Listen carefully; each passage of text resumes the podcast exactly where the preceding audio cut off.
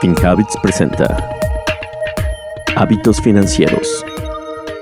Hola, soy Carlos García de FinHabits. Les doy la bienvenida a todos a este nuevo episodio de nuestro podcast Hábitos Financieros. La gente que nos está escuchando por primera vez, no se olviden de suscribirse a nuestro podcast y si les gusta, por favor, compártanlo con tres amigos. El día de hoy vamos a hablar de un tema muy interesante. Voy a hablar de, las, de los seis tips que les doy para esta temporada de impuestos. Y recuerden que eh, eh, a finales de enero todos los años es, oficialmente cuando arranca la temporada de impuestos y dura aproximadamente tres meses. Bueno, el, el, el día límite para pagar tus impuestos es el 15 de abril. Entonces, Estamos en buen momento para planear y para tener todo en orden.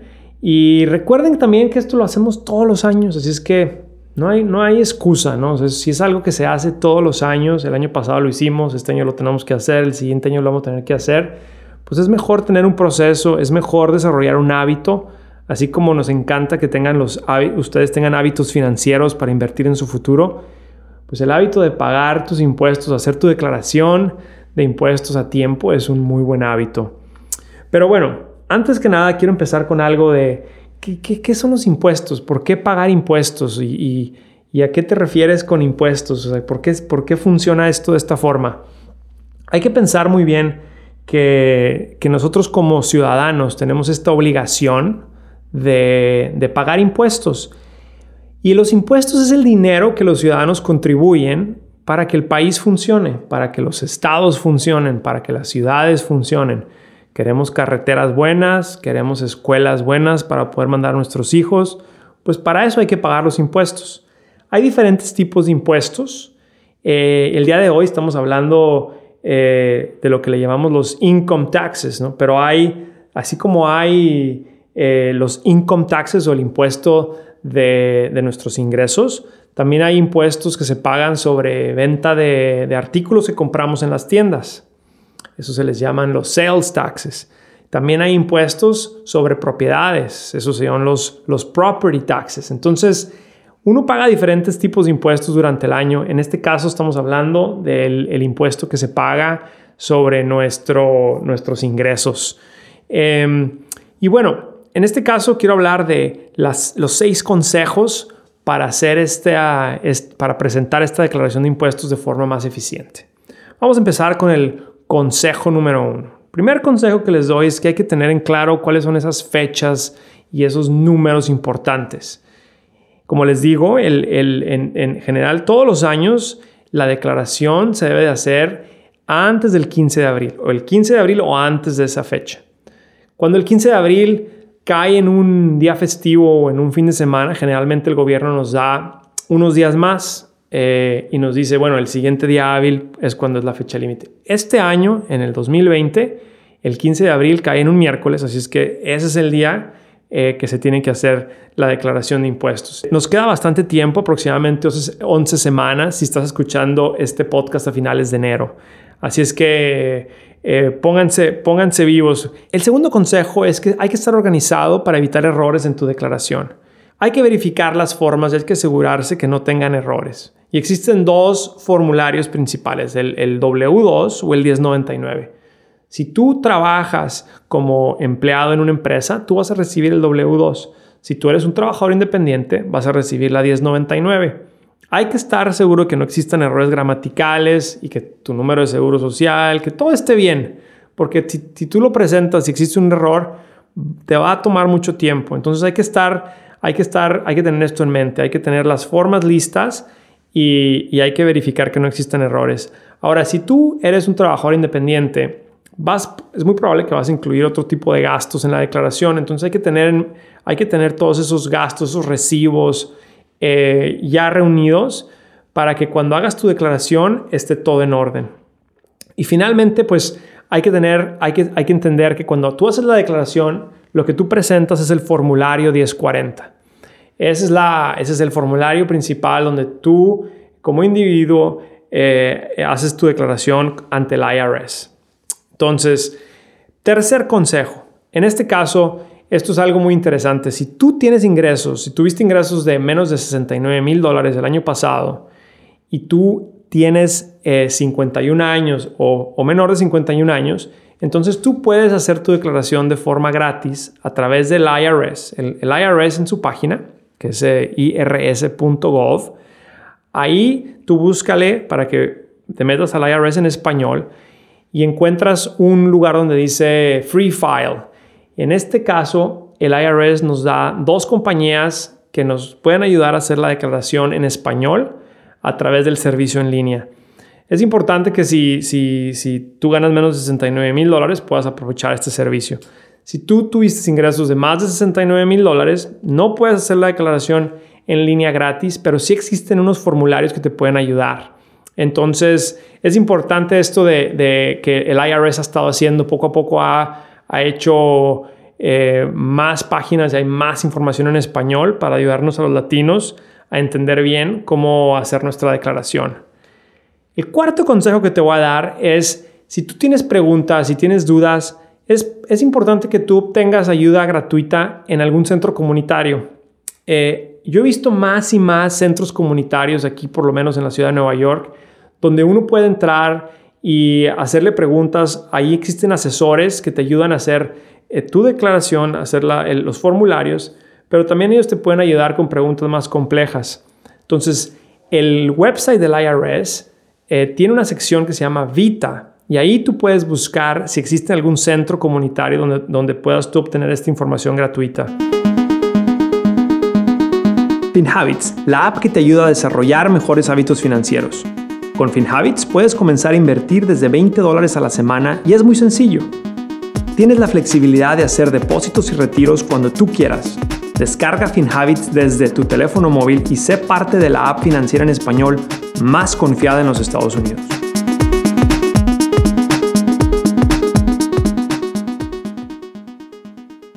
Yo no soy un, experto en impuestos, yo no soy un asesor fiscal, entonces es, importante recordar que estos consejos que te estoy dando los estoy haciendo como, como amigo, como alguien que ya pasó por este proceso muchas veces y quiero ayudarte a que tú lo puedas hacer de forma más eficiente, pero no es un, no te estoy dando una asesoría fiscal. Eh, si tienes más preguntas, yo te recomiendo que vayas con un asesor fiscal o alguno de estos centros gratuitos en tu comunidad. El eh, quinto consejo que te quiero dar es que si tú necesitas más tiempo para hacer tu declaración, entonces tú puedes pedir una prórroga. El gobierno, el IRS, nos permite a nosotros cuando tenemos el tiempo atorado y estamos ya a última hora, nos permite pedir una prórroga. Y la prórroga que nos da es que nos extiende seis meses la fecha para hacer la declaración de impuestos. Pero ojo, la prórroga no quiere decir que no debes de pagar los impuestos. O sea que cuando tú pides esa prórroga, generalmente hay que estimar cuánto es eh, tu obligación tributaria en ese momento y hacer el pago estimado en ese momento. Eh, lo que te permite es que tienes, tendrás hasta el 15 de octubre para ya finalizar tu declaración de impuestos. El formulario que se utiliza es el formulario 4868 si es que quieres hacer esa prórroga. Y el sexto consejo que te voy a dar, que es el que más me gusta, es este, es, esto es algo que es como un secreto que quizás no todo el mundo sabe. De hecho, el otro día estaba leyendo una, encuesta que 75% de los trabajadores no saben que existe esto. Pero tú, tú puedes obtener hasta mil dólares del IRS si tú estás ahorrando para el retiro. Y esto se llama el crédito del ahorrador o el Savers Credit en inglés. ¿Y cómo funciona? Bueno, para que, para que el IRS te dé este crédito de hasta mil dólares, tú tienes que haber depositado, contribuido a una cuenta de IRA tradicional o a una cuenta de 401k por lo menos hasta dos mil dólares durante el año pasado, en este caso el 2019. Y tienes que tener un nivel de ingresos menor a ciertos, em, a ciertos requisitos que ellos tienen. Por ejemplo, si tú haces tu declaración como casado y tú contribuiste dos mil dólares a tu cuenta de IRA tradicional, y tus ingresos son menor de 65 mil dólares, el gobierno te da un empate de hasta un 10%. Quiere decir que te van a dar 200 dólares por haber tú contribuido tus 2 dólares. Ahora, si tú haces tu declaración como casado y tus ingresos son de 39 mil dólares o menos, o menor a 39 mil, el empate que te da el IRS es hasta de 50%. Quiere decir que si tú contribuiste 2 mil dólares, ellos te dan mil dólares con este crédito del ahorrador. Súper, súper, súper bueno. ¿Por qué? Porque quiere decir que tu, tu ahorro para el retiro se va de 2 mil a 3 mil dólares. O es un aumento del 50%. O sea, es buenísimo. Si tú haces tu declaración como soltero, el límite que tiene el IRS para obtener este crédito del ahorrador es de 32.500. Si tus ingresos son más de 32, mayores a 32.500, no te van a dar el crédito, pero si son menores a 32.500, tú puedes obtener hasta el 10%. Quiere decir que si pusiste $2,000 dólares en tu cuenta de ida tradicional, ellos el, el IRS te da el crédito de hasta 200 dólares. Pero si tú tienes ingresos de 19.500 como soltero, ellos te dan el empate del 50%. Entonces es importante recordar que para, para poder obtener este empate del 50% y el, el, crédito del ahorrador, si eres casado, necesitas tener ingresos abajo de 39 mil dólares o si eres soltero, necesitas tener ingresos abajo de 19.500. Es increíble que es muy poca la gente que sabe de este crédito del ahorrador y por eso es el, es el consejo que más me gusta porque quiero que por favor, si, si no has empezado, que por favor lo pienses muy bien y abras una cuenta de IRA tradicional, lo puedes hacer a través de FinHabits y empieces a contribuir. Cuando hagas la contribución, no se te olvide que tiene que ser una contribución del 2019. Eh, si tienes preguntas, nos puedes mandar un email a ayuda.finhabits.com. Recuerden hacer follow en su plataforma de streaming favorita y compartan este episodio con tres amigos si les gustó.